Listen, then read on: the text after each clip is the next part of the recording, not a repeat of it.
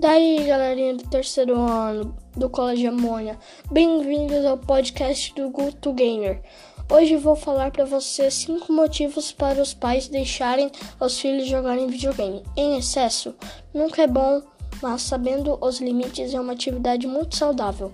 O Augusto de Menos, um psicólogo e educador, diz que o videogame não prejudica, é o oposto disto, pois nos ajuda a aprender, focar e abrir o horizonte.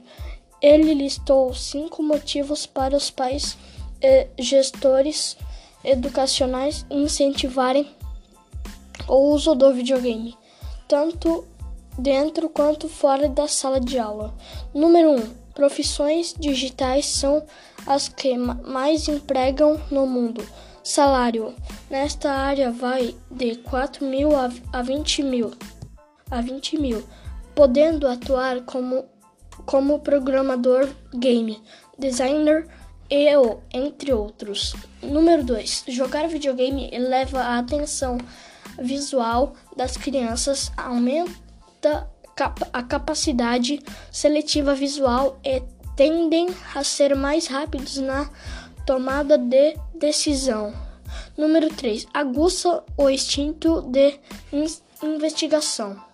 Quando um, quando um jogo é envolvente ou jovem ou jovem desenvolve é uma necessidade de saber isso faz com que ele assimile assimile o conhecimento de forma mais fácil. Número 4 estreita laços entre pais e filhos.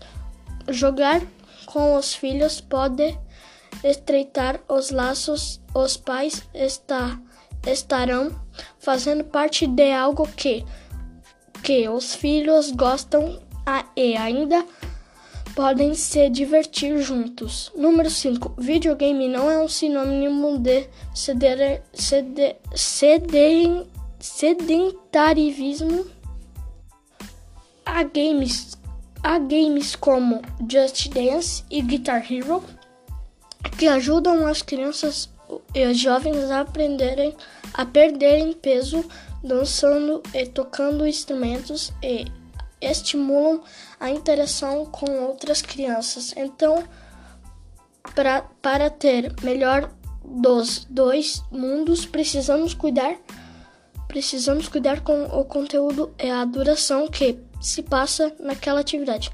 É, é importante o contato com a tecnologia, mas não dá para ficar o dia inteiro na frente da tela.